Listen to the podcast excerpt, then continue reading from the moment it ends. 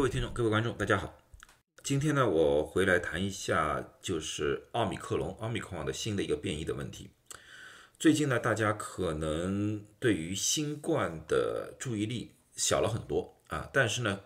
也可能最近呢，大家如果在欧美国家呢，发现周围的人被感染的人数大幅度增长增加啊，大家都在奇怪到底是发生了一个什么样的一个问题。因为呢，现在各方面的媒体呢，对这个方面的报道呢，相对来说没有像前两年这么多了。但是如果你们仔细看的话呢，还是会发现一些新的情况。这个新的情况呢，就是奥密克戎呢出现了一个新的变异，而且这个新的变异呢，将很快的在欧美国家进行传播。这个新的变异呢，就是 BA 四和 BA 五。那么今天呢，我对于这个新的变异呢，进行一些分析和讲述。呃。在讲之前呢，我先谈谈这个整个世界的一个疫情。整个世界的疫情呢，我们先看一下确诊人数。这是确诊人数，就是一百万人里面有多少人确诊，这个确诊人数。那么呢，呃，这是个比例来的。那么从一些国家的比例来看的话，这个是葡萄牙、德国、美国、法国、英国、加拿大和南非。我把这些国家列出来呢，最主要想让大家看看，现在发病最厉害的一个地方是葡萄牙，美呃德国也有上升的趋势，但是美国、英国和法国相对来说它的变化并不是太大，而加拿大和南非基本上保持一个低的水平，从死亡的角度也是一样，葡萄牙也是。死亡开始增加，其他国家基本上保持一个平稳状态。那么大家说，这个葡萄牙这样子一个上升到底是什么原因引起的？那么当然，第一个大家会看到是个疫苗的问题，是不是葡萄牙疫苗打的少啊？其实并不是，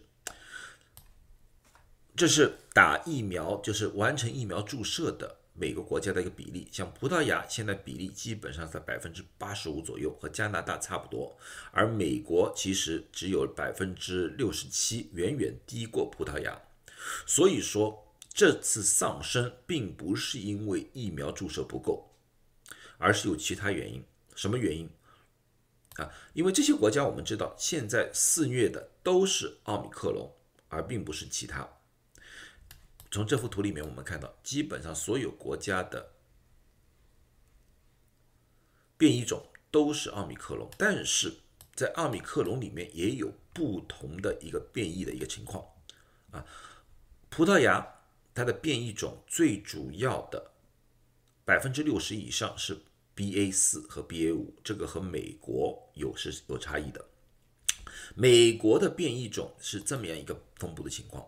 从去年十一月份那个时候，最主要是 BA one 这个变异种，然后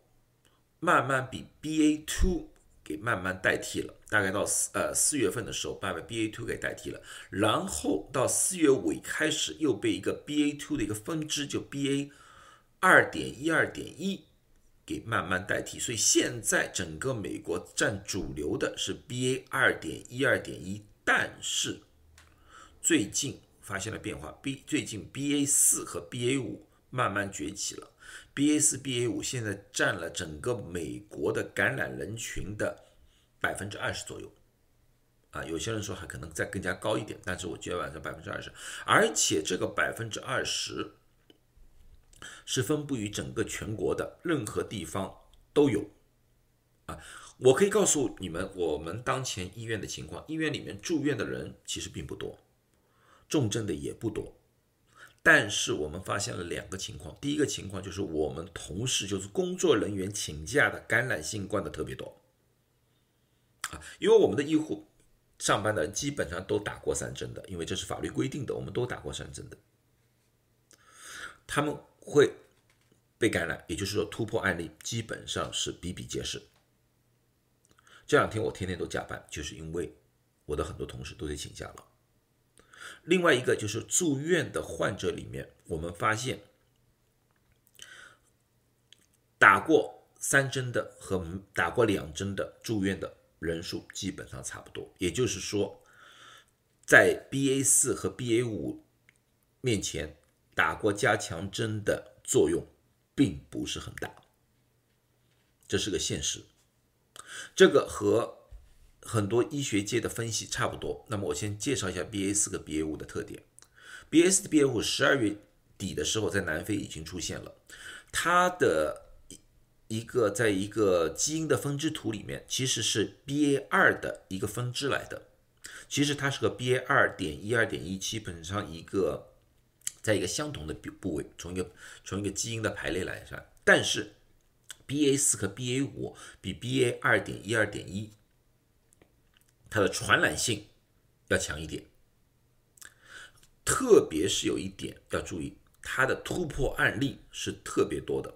最纽约的一份调查报告里面，在这篇文章待会我会在下面发链接，对吧？他们发现和 BA 二相比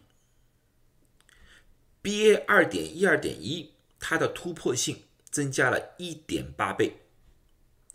然而和 BA 二相比，BA 四和 BA 五的突破性增加了四点二倍。所以说，现有的不管说你被你被呃打了疫苗，或者说被其他的变异种感染过的，在 BA 四和 BA 五面前，基本上作用都非常小。也就是说，你哪怕被感染过，哪怕被打过疫苗，你都有可能被 BA 四和 BA 五被感染，这是一个不幸的消息。但是。从另外一个角度来看的话，从重症和死亡的角度来看的话，现在医学界还没有一个绝对的定论。因为从南非的数据，刚才我说了，南非的数据来看的话，南非现在最主要是 BA 四和 BA 五，他没有发现住院和死亡的增加，然而葡萄牙的死亡率上升了。所以，到底是南美国或者是欧美国家是按照南非的这个模式去进行呢，还是像葡萄牙的这个情况进行？这个我们需要拭目以待。我估计就是在七月头的时候，BA 四和 BA 五将达到它的高峰。那么我们要密切注意的那个时候，死亡这欧美国家死亡人数是否有上升的趋势？当前情况，我和过去的一些视频我已经不一样了。过去视频老师我告诉大家就是打疫苗，啊，诸如此类的啊。现在从现有的数据来看的话，我只能这样告诉大家，我估计大家，包括我在内，都逃不过 BA 四和 BA 五。哪怕你过去被感染过，打疫苗，我估计效果也非常有限。现在我们只能。祈求于这个病毒的本身不会造成重症和死亡，所以当前对我们来说最好的一个防防护方式还是口罩。所以虽然很多地方都取消了口罩令，但是我觉得戴口罩在当前的情况之下还是很有必要的。那么出去旅游什么的，大家是不是可以去玩？我觉得还是可以出去玩，但是还是一样。尽量的和去年暑假一样，减少使用公共交通工具。如果能开车出去旅游的，那么还是上上之选。啊，那么对于中国来说的话，现在我们不确定他们有没有 BA 四和 BA 五，啊，但是如果说他们一旦开放的话，或者一旦就是有呃交流的话，BA 四 BA 五进入到中国是早晚的问题。那么在当前这个情况之下，各种突破案例不断发生的话，这个将对中国的防疫增加了很大的压力。所以，我觉得增加基础的医疗设施，或者说基础的医疗人员的训练，才是是现在的重中之重，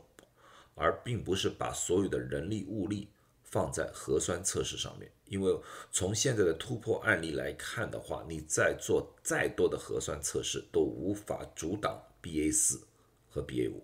好了，现在我就讲到这里，祝大家都健康，希望大家都保护好自己，谢谢大家。